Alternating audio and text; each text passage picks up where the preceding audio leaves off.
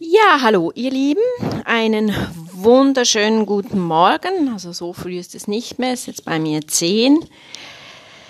Ich möchte heute mal einen Podcast machen mit dem Thema Atmung, Intention der Stimme.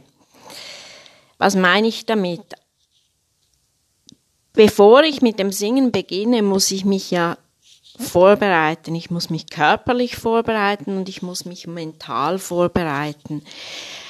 Und beim Singen ist das so eine Sache, weil man sieht ja das Instrument nicht wirklich. Also natürlich, wenn man geschult ist, sieht man sehr schnell, ob ein Sänger sich gut vorbereitet im Vorfeld oder nicht. Aber ich sehe das immer wieder auch so bei meinen Schülerinnen und Schülern am Anfang, wenn sie beginnen, fehlt diese Vorbereitung, weil verständlicherweise dass das Bewusstsein einfach nicht da ist. Und wenn ihr euch eine Geigerin oder einen Geiger oder eine Pianistin oder einen Pianisten vorstellt, dann sieht man, wie die sich vorbereiten. Die Geigerin oder der Geiger nimmt die Geige gut klemmt sie gut zwischen, zwischen Kinn und, und Schultern ein und hält auch den Bogen gut. Und wenn natürlich, wenn man viel übt, dann ist, dann muss man da nicht mehr ausprobieren, weil man weiß das einfach, das stellt sich so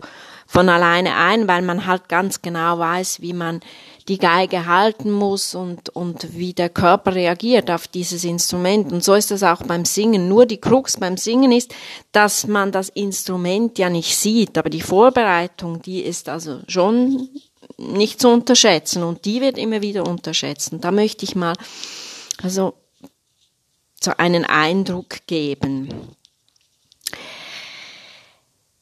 Ihr könnt euch einmal vorstellen, wenn ihr ein Bild zu detailliert auf den Punkt betrachtet fixiert, dann stockt der Atem.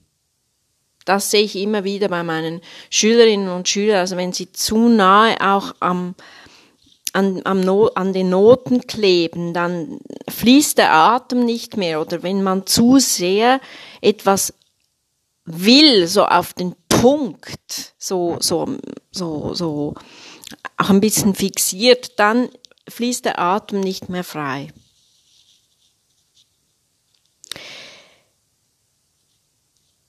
Der Blick wird oft dann auch bei Schülerinnen und Schülern, ich sehe das auch in Kursen, wird dann der Blick so ein bisschen zu starr, weil man verliert den Blick für das große Ganze. Wenn ihr in einem Museum seid und ihr schaut ein Bild an und ihr geht ganz detailliert nahe hin, dann seht ihr nur einen kleinen Ausschnitt, aber wenn ihr zurücktretet, dann sieht, seht ihr das ganze Bild als, als Ganzes. Und dann fließt auch der Atem. Ihr könnt das mal ausprobieren. Wenn man zurücktritt, entsteht Raum und der Atem sinkt. Und das ist auch, das ist auch beim Noten, beim Notenschauen so.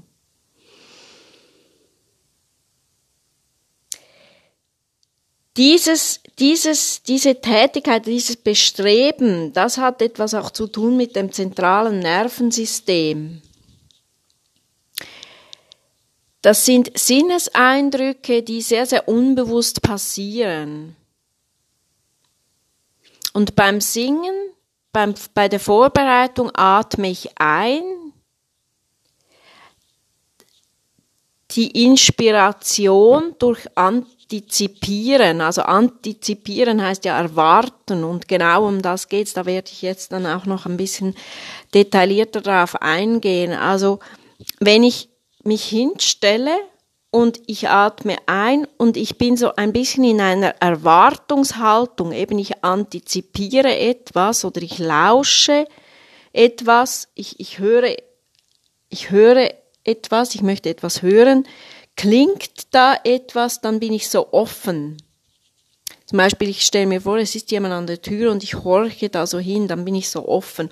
Und diese, diese Haltung muss ich im Vorfeld haben und es reicht eben nicht, das sehe ich auch immer in meinen Kursen wieder, das sehe ich immer, wenn das nicht wirklich passiert, weil man es tut, sondern weil ja die Gesangslehrerin gesagt hat, man soll das.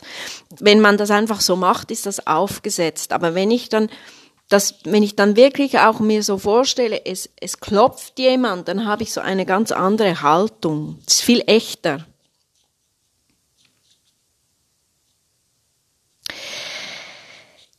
Wenn man diese Vorbereitung beim Singen ohne diese innere Absicht der Inspiration tut, dann bleibt die Einatmung aus. Ihr könnt das mal ausprobieren. Also wenn ihr das wirklich macht mit einer Intention, dass ihr da wirklich lauscht oder, oder etwas erwartet, dann verhält sich die Atmung, die Einatmung auch anders. Das ist ganz spannend.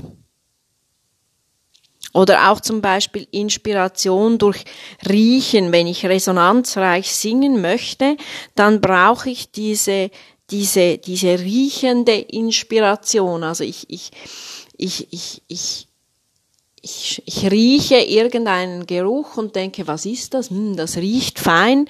Wenn ich mich so vorbereite, hat das ganz anderes, das ist ganz anders, diese Vorbereitung. Ihr müsst das mal ausprobieren.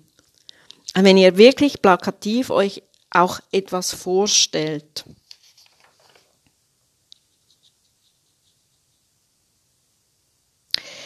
Die intentional bedingte Einatmung,